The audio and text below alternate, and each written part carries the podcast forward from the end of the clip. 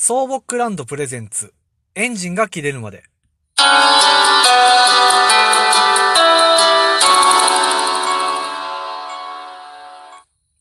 皆さんこんばんは、カイトです。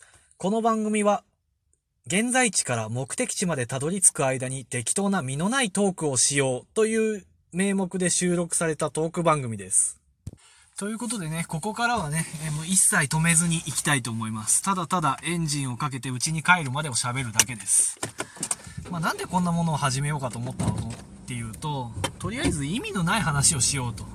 家に帰るまで暇じゃんっていう。ね。で、あと、今までこういういろんなね、あの、放送系コンテンツやってきましたけど、大体ね、5分とか喋るのが結構きついんですよ。で、車の中って結構誰も聞いてないからいい加減なこと喋ったりするじゃないですか。で、そうした時に、なんかこれってそのまま撮ったらそのままなんか流したら誰か面白いって思ってくれるのかなっていうことを思ったりするわけですよ。で、そのためだけにわざわざこう、家の、家から10分ぐらいのところまで行って、そのままちゃんと運転しつつ喋るっていうことをしようと思って、わざわざここまで来たんです。ね？で、もう意味がないでしょ全く意味がないんですよ。そもそも家で撮れっていう話だし、そもそも運転中に撮るなっていう話なんですけど、で、安全運転にはね、もちろん気をつけて喋るんですけど、何の話しましょうかね。10分間って意外と、あの、長いの。ただただ1分間スピーチするって学校のね、課題とかであった人とかもいると思うんですけど、それって意外と埋まらないんですよ。なぜかっていうと人間って結構間を気にしちゃうから、喋らない時間があると、それをなんかこう、埋めようとしちゃうんですよね。で、あの、えーとかあのーとかいうフィラーがついちゃうわけですよ。難しいよね。フィラーつけないで喋るのってすごく難しいと思う。いかに接続詞に人間が救われてるかって話なんですよ。その間に喋る時間を、喋ることをか考える時間を確保してるかっていう。本当に意味がない喋りっていう。最近はもうずっとコロナばっかりでね、家にいることが多かったですけど、ね、最近はやっとちょっとマシになって田舎の方だったらね、多少、特に田舎なんかはね、あの、公共交通機関っていうものがありませんから、ただただ、車だったらドアトゥードアでね、誰にも会わずに遠くに行けるわけですよ。まあ、もちろんね、降りてからはマスクとかいろんな対策とか必要ですけど、いかにこう車環境がこここういう感染症に強いかっていうね。ただ普段は不便ですよ、やっぱり。公共交通機関ないってことは、それだけ移動とかにこう制限がかかるってことですから。今、ただ、まあ、今回みたいなラジオ収録みたいなところは圧倒的に車の方がいいですよね。意味がないなこの話も。いや、いいの、意味がない話をしに来たんだから。そのためだけに走らせてんのに、もうそれに意味があるから、別に、あの、話に意味がなくてもいいんですよ。で、だあとは、自分の間を怖がらない練習ね。多少なんかこう、5秒とか、10秒とか、なんか間があってもいいやって思えるような、そういう訓練でもあると。あとは滑、滑舌とか喋りの訓練ね。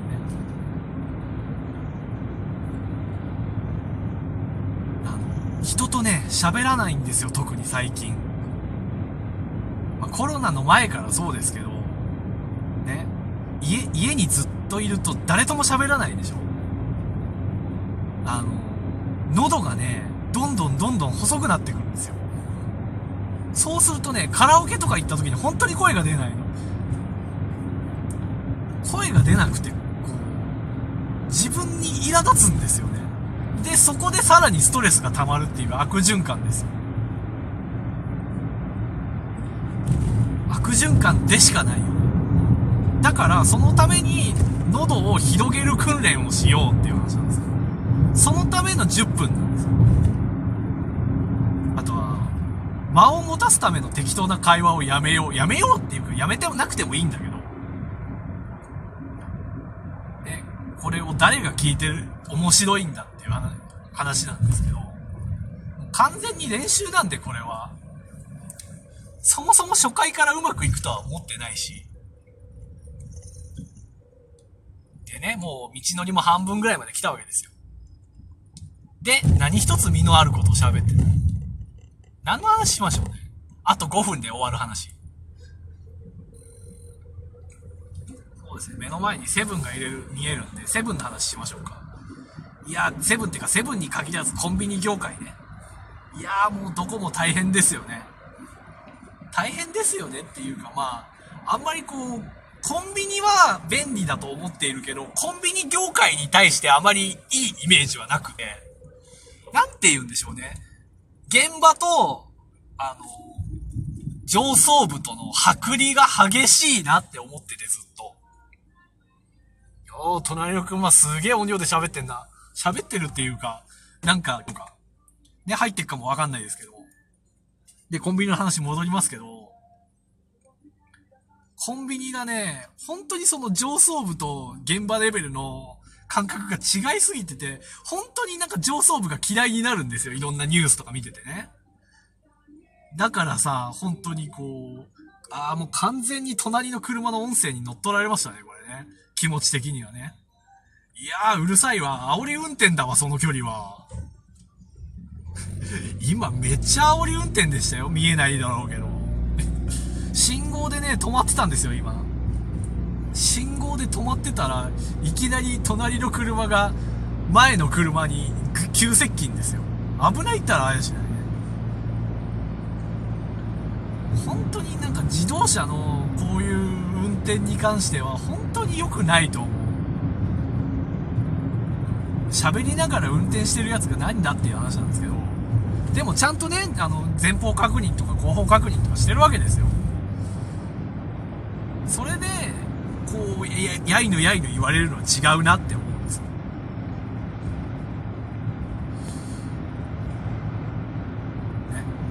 ま、間を怖がらないっていうことで。とりあえずね、もう、あと信号で曲がって、交差点何個かしたら着くんで、もうそろそろ閉めなきゃいけないんですよ。全く身のある話を一個もできませんでしたね。そもそも何も決めないで喋るのが良くなかったのか、それとも、自分にはもう完全にこういう収録スタイルが合ってない。収録スタイルが合ってないってことはないと思うんですよ。もともと生放送とかいくつか経験してきましたけど、やっぱりこう、コメントとかに頼りがちになっちゃうんですよね。コメントに対して、あの、喋る。コメントに対して喋るっていうと、コメントがないと何にも喋れなくなっちゃうんですよ。だから逆に、こういうもう完全にコメントがない、相手から反応がない状況で、喋るっていう方が向いてるのかなって思ってやったんだけど、実際これで成功とは言えないよなとは思うんですよ。